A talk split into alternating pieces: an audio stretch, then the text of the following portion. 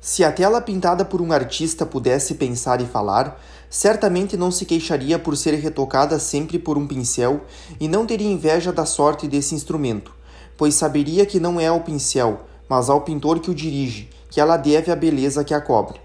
Por seu lado, o pincel não poderia glorificar-se com a obra-prima feita por ele. Sabe que os artistas não se apertam, que zombam das dificuldades, que gostam às vezes de usar instrumentos vis e defeituosos. Madre querida, sou um pincelzinho que Jesus escolheu para pintar sua imagem nas almas que me confiastes. Um artista não se restringe ao pincel, precisa pelo menos de dois. O primeiro é o mais útil, é com ele que imprime as tonalidades mais gerais, que cobre completamente a tela em muito pouco tempo. O outro, o menor, serve para os detalhes. A primeira vez que Jesus se serviu do seu pincelzinho foi por volta de 8 de dezembro de 1892. Lembrar-me-ei sempre dessa época como de um tempo de graças. Vou, querida madre, confiar-vos essas doces recordações. Aos 15 anos, quando tive a felicidade de ingressar no Carmelo, encontrei uma companheira de noviciado que me tinha precedido alguns meses. Era oito anos mais velha que eu, mas seu caráter infantil fazia esquecer a diferença dos anos. Por isso tivestes, madre, a alegria de ver vossas duas pequenas postulantes entenderem-se maravilhosamente e tornarem-se inseparáveis, a fim de favorecer essa afeição nascente que vos parecia promissora de bons frutos. Permitistes que tivéssemos, de tempos em tempos, breves conversas espirituais. Minha querida companheirinha encantava-me com sua inocência, seu caráter expansivo, mas eu estranhava ao constatar que o afeto que tinha por vós era diferente do meu. Havia muitas outras coisas em seu comportamento com as irmãs que eu desejava que ela mudasse. Desde aquele tempo, Deus fez-me compreender haver almas que sua misericórdia espera sem cansar, às quais dá sua luz aos poucos.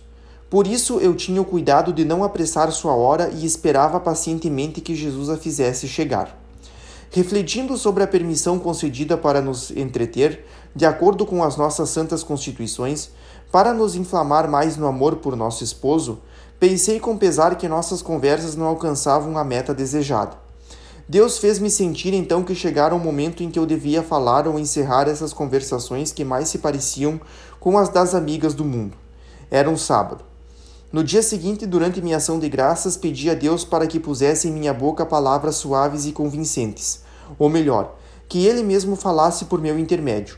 Jesus atendeu ao meu pedido e permitiu que o resultado correspondesse inteiramente à minha expectativa, pois olhai para Ele e sereis esclarecidos, e brilha para os retos qual farol nas trevas, o benigno, o misericordioso e o justo. A primeira citação dirige-se a mim e a segunda à minha companheira, que na verdade tinha o coração reto. Na hora em que tínhamos combinado ficar juntas, ao olhar para mim, a pobre, irmã, a pobre irmãzinha percebeu logo que eu não era a mesma. Sentou-se ao meu lado, enrubescendo, e eu, apoiando sua cabeça no meu coração, disse-lhe com lágrimas na voz tudo o que pensava dela, mas com expressões de muita ternura, manifestando-lhe tão grande afeto que logo as lágrimas dela misturaram-se às minhas. Admitiu com muita humildade que tudo o que eu lhe dizia era verdade Prometeu iniciar vida nova e pediu como um favor avisá-la sempre das suas faltas. Enfim, no momento de nos separar, nosso afeto passara a ser totalmente espiritual, nada de humano. Subsistia. Realizava-se em nós esta passagem da Escritura. O irmão ajudado pelo seu irmão é mais do que uma cidade fortificada.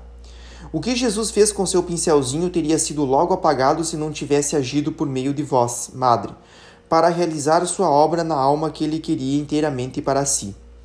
A provação pareceu muito amarga à minha pobre companheira, mas vossa firmeza triunfou e pude então, tentando consolá-la, explicar aquela que me destes por irmã entre todas em que consiste o verdadeiro amor.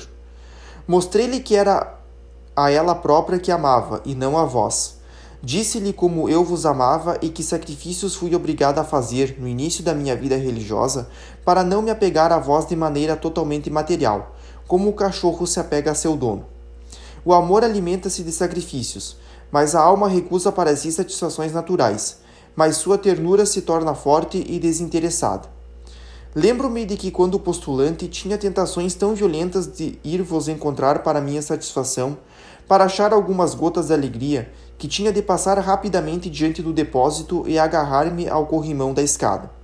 Chegavam na minha mente uma porção de permissões a pedir. Enfim, madre querida, encontrava mil motivos para satisfazer a minha natureza.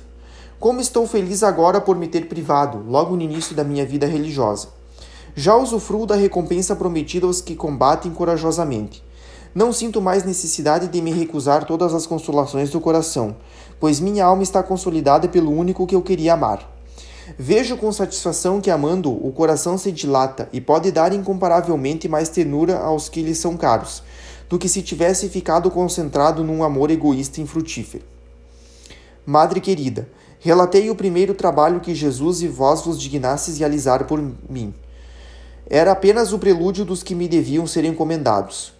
Quando me foi dado penetrar no santuário das almas, vi logo que a tarefa ultrapassava as minhas capacidades.